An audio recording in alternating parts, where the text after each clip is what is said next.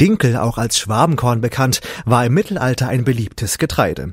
Heute erfreut sich das gesunde Urkorn vor allem unter Kennern einer großen Beliebtheit. Denn Dinkel ist robuster als der hochgezüchtete Weizen zum Beispiel und kommt ganz ohne Einsatz von Pflanzenschutzmitteln aus.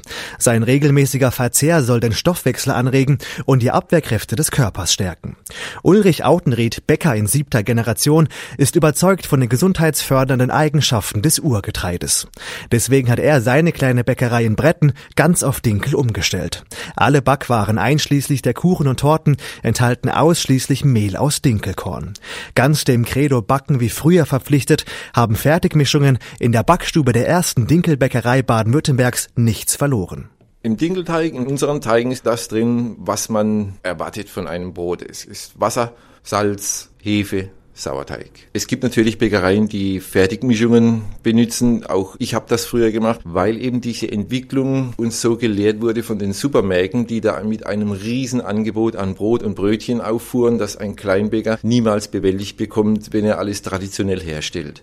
Auf der Dingelschiene gibt es keine Fertigmischungen Außer einem, das ist das Hildegard von Bingenbrot, das mich ärgert, dass es das gibt, weil es eine Fertigmischung ist, in dem Weizen enthalten ist. Und die Hildegard von Bingen wird sowas niemals unterschreiben, dass es ein Brot gibt, das ihren Namen trägt, in dem Weizen enthalten ist, weil sie den Weizen für schädlich ansah. Und wenn man eine Zeit lang mal auf den Weizen verzichtet und isst nur Dinkel und man isst dann wieder Weizen, weiß man auch warum. Wenn man sich heute mal die Zeit und die Mühe macht und man stellt einen Topf mit Wasser auf und schüttet da Dinkelmehl rein und rührt daraus einen Brei und man einen zweiten Topf nimmt und macht das mit Weizenmehl und man riecht den Unterschied. Der Weizen riecht fast wie Gülle und der Dinkel riecht wie Omas Kochtopf der Geruch allein spricht Bände dann.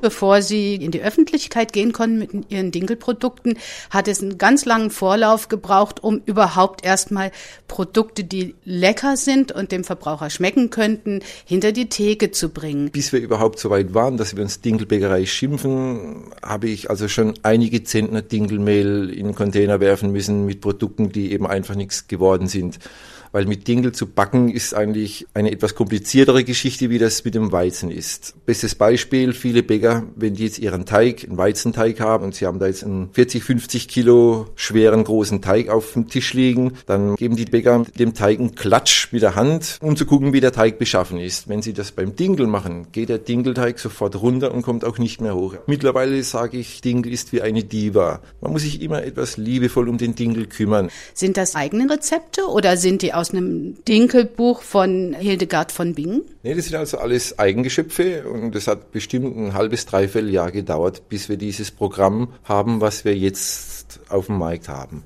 Können Sie mir mal einfach aufzählen, was es so bei Ihnen gibt? Gut, mit den Brotnamen, da sind wir also schon speziell. Ein Brot heißt Hildegard, ein anderes Brot heißt Charlie, dann haben wir den Maronen Ulrich, dann haben wir jetzt einen Kümmellümmel und das, als neuestes Brot habe ich einen Sesamjockel. Man muss es alles etwas lockerer mit Humor nehmen. Das Leben ist ernst genug. Jetzt war das Ganze natürlich auch ein Wagnis, denke ich mal, weil Sie als erste Dinkelbäckerei überhaupt ja gar nicht wissen konnten, wie wird denn das Ganze jetzt vom Verbraucher angenommen? Welche Erfahrungen haben Sie denn da gemacht? Wir haben bestimmt 60 bis 70 Prozent unserer Stammkunden verloren, die von vornherein dem Dinkel keine Chance gaben und sagten, nee, Dinkel mag ich nicht, Dinkel schmeckt mir nicht. Und es war ein, ein Prozess, der also bestimmt über ein Jahr ging jetzt. Wir haben also jetzt einen Kundenstamm, die fahren zwischen 20 und 30 Kilometer nur um bei mir Backwaren zu kaufen. Unsere Kunden, 80 Prozent sind der Allergiker. Wenn man den Teig aufarbeitet, braucht man Mehl zum Bestauben auf den Tischstaub und so und das macht man mit Weizenmehl.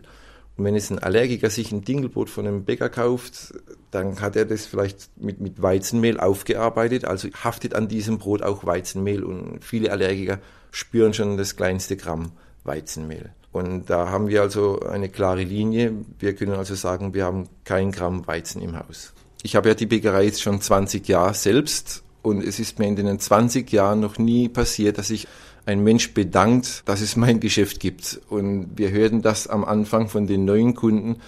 Die haben sich wirklich bedankt. Ich bekam Briefe geschrieben. Eine alte Frau rief von Rüppur an und hat sich bedankt, dass es mich gibt, dass sie die Idee so toll findet. Wir merken dann so langsam, dass wir auf dem richtigen Weg sind.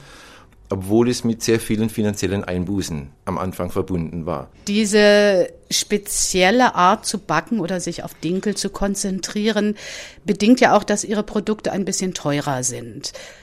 War das mit eine Schwierigkeit, dass Kunden gegangen sind? Nee, ich denke mal, der Preis war da überhaupt nicht maßgebend. Entweder man mag den Dinkel oder man mag ihn nicht. Anfangs haben wir noch versucht, die Weizenesser zu bekehren und die Vorzüge darzulegen. Wir sind wohl etwas teurer, aber nicht so, wie man das vermutet. Da ich ja ein Kleinbetrieb bin, ich bin alleine in der Backstube, ich habe keinen Bäcker. Und da sind auch meine Kosten geringer, wie das in anderen Bäckereien ist und meine Kalkulation stimmt.